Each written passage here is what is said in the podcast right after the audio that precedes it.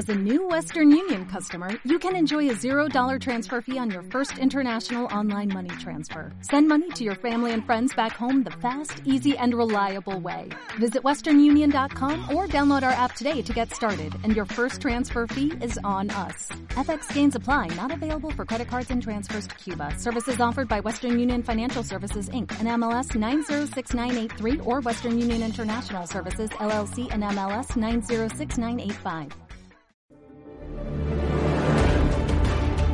Justicia. Ley. Defensa. Ordenamiento jurídico. Fallo judicial. Legalidad. Respeto. Normas.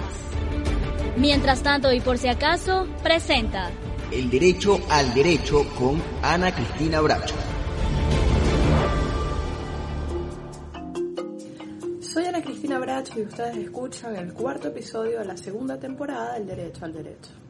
Hoy vamos a hablar sobre eh, la Corte Penal Internacional, que es una figura asociada con las Naciones Unidas que representó una de las grandes promesas al final del siglo XX. ¿Por qué esta se constituyó en una promesa? Una vez que se establece la universalidad de los derechos humanos, es decir, que todos tenemos los mismos derechos, se determinó necesario que existiesen maneras de responsabilizar a las personas que eventualmente los violan.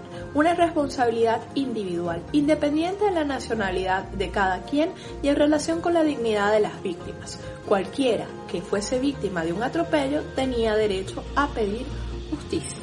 La manera en la que se hace está inspirada en los principios del Tribunal de Nuremberg que se estableció a finales de la Segunda Guerra Mundial y en la experiencia que se acumuló con los tribunales penales internacionales que se crearon y ejercieron sus funciones durante los años 90.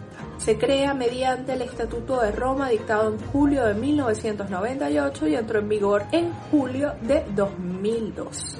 Es un tribunal estable y permanente que constituye la primera jurisdicción internacional con vocación y aspiración de universalidad. Es capaz de enjuiciar personas físicas y determinar su responsabilidad penal internacional por la comisión de los crímenes más graves de trascendencia para la comunidad internacional. Es entonces el Estatuto de Roma su principal instrumento.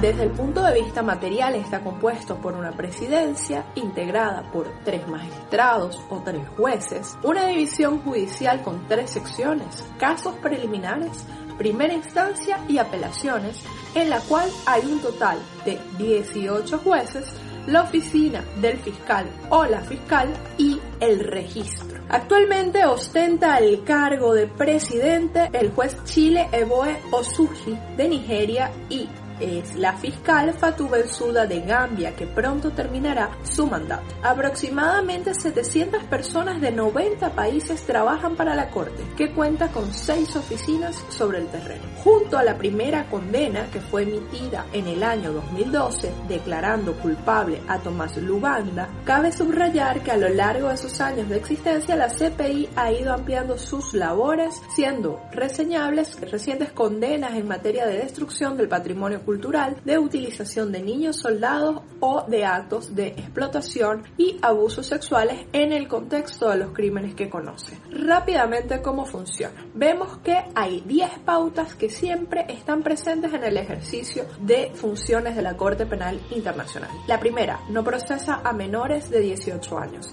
Segundo, el fiscal antes de investigar debe realizar un examen preliminar en el cual va a determinar la existencia de pruebas suficientes, jurisdicción, gravedad, complementariedad y que la justicia tenga interés en conocer. Al investigar, el fiscal o la fiscal debe recopilar y divulgar la evidencia, tanto incriminatoria como exonerante es decir, aquello que le hace pensar que alguien es culpable o inocente.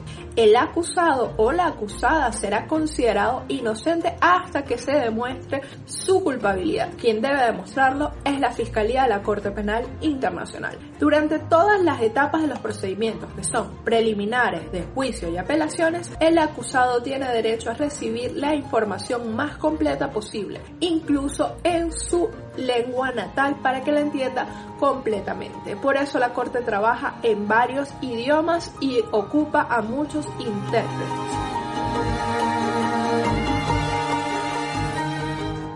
Los jueces del juicio preliminar pueden emitir órdenes de arresto si consideran que hay elementos suficientes. Antes de que un caso pase a juicio en esta fase previa, se llama sospechoso a quien es investigado. Una vez que ha pasado a juicio, es que alguien es realmente un acusado. Los jueces de esta primera instancia deben escuchar las pruebas del fiscal lo que aporta la defensa y los abogados de las víctimas, emitiendo un veredicto y si una persona es declarada culpable, la sentencia y la decisión sobre las reparaciones. Los jueces de apelaciones rinden decisiones sobre apelaciones que hace la fiscalía o la defensa. Si un caso termina sin que haya un veredicto de culpabilidad, este puede reabrirse si la fiscalía presenta nuevas evidencias que no tomaba las personas pueden ser juzgadas con independencia de cuáles son sus inmunidades, es decir, esas normas que establecen, por ejemplo, ante juicios de mérito en función del cargo oficial que tenga una persona. Es por ello que se afirma que las personas son penalmente responsables si logra determinarse que cometieron un crimen del Estatuto de Roma con intención y conocimiento de lo que estaban haciendo y solamente serán eximentes de su responsabilidad el hecho de tener, eh, de sufrir una enfermedad o una deficiencia mental, haber estado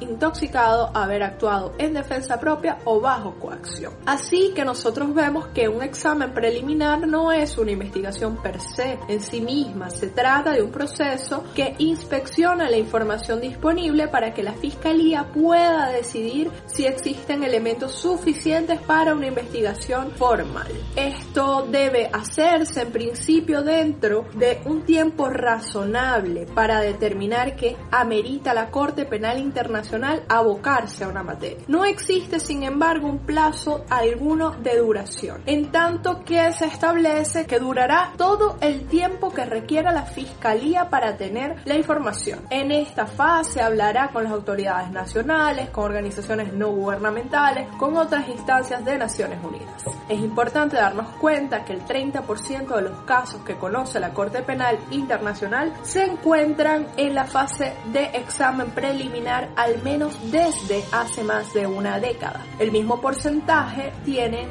los casos que ni siquiera han sido evaluados en materia de competencia y de admisibilidad. Por eso, nada más el 40% de todo lo que ha conocido la Corte ha logrado vencer esta prueba. Sin embargo, a pesar del silencio del estatuto, la Sala de Cuestiones Preliminares solicita que estas audiencias se hagan, esta fase se agote de la manera más rápida posible cuando la causa ha sido referida por una instancia dentro de la ONU. En principio suele decirse que normalmente en esta fase se dura más o menos cinco años, sin embargo, cuando refiere el Consejo de Seguridad suele ser en menos de ocho meses y son ejemplos paradigmáticos de cómo funciona la Corte Penal Internacional que el examen preliminar sobre Libia duró menos de una semana, mientras que el examen preliminar que tiene sobre Colombia tiene en esta fase más de 15 años. Así nosotros nos damos cuenta que no existe un procedimiento tan claro. ¿Por qué hablamos de este tema? Tomemos en cuenta que la Corte Penal Internacional conoce en este momento de dos cosas muy importantes para Venezuela. Partamos a observar que el 8 de febrero de 2018 la fiscal abrió un examen preliminar de la situación en Venezuela al menos desde abril de 2017. En diciembre de 2020, la Corte presentó un informe en el que establece que finalizó su análisis de competencia material, ese segundo elemento, en relación con la situación de Venezuela, concluyendo que existe un fundamento razonable para creer que se cometieron crímenes de competencia de la Corte en contra de opositores al gobierno, reales o percibidos como tales en el contexto de las guarimbas de 2017. En esta también evalúa los delitos cometidos contra los agentes del Estado, especialmente contra los policías. Este juicio ha sido impulsado principalmente por la OEA y el Grupo de Lima y ha sido noticia en las últimas semanas, en especial después del 4 de junio de 2021, cuando la saliente fiscal Fantu Bensouda informó que el caso estaba avanzando y tenía méritos en una entrevista que dio para France 24 en el marco de su visita a Sudán y la finalización de su gestión.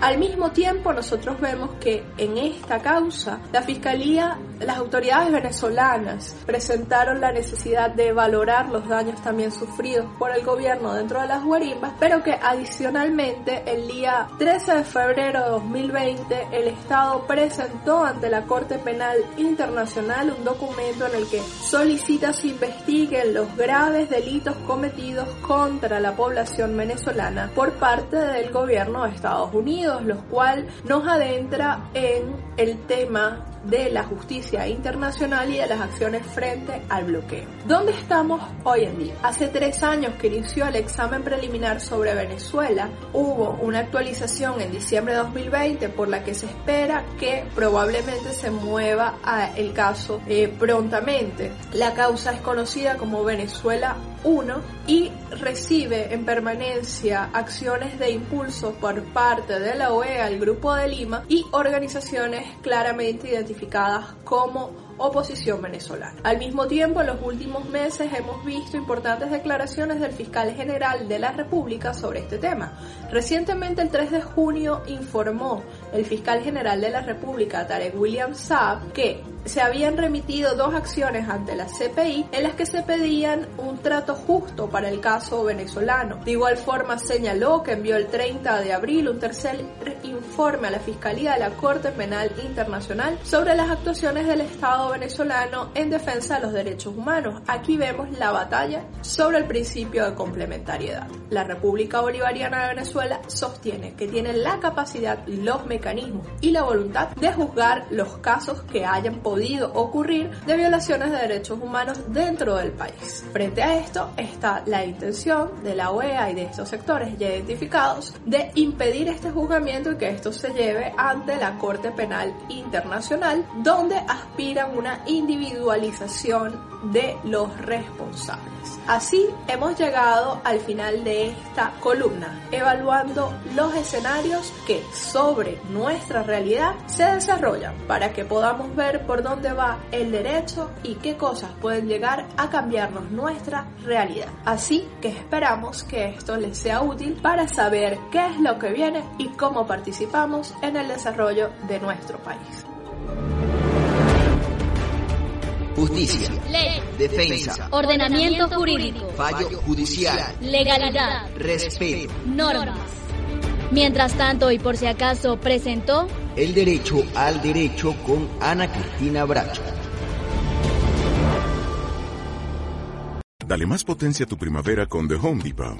Obtén una potencia similar a la de la gasolina para podar, recortar y soplar con el sistema OnePlus de 18 voltios de Ryobi desde solo 89 dólares. Potencia para podar un tercio de un acre con una carga. Potencia para recortar el césped que dura hasta dos horas. Y fuerza de soplado de 110 millas por hora. Todo con una batería intercambiable.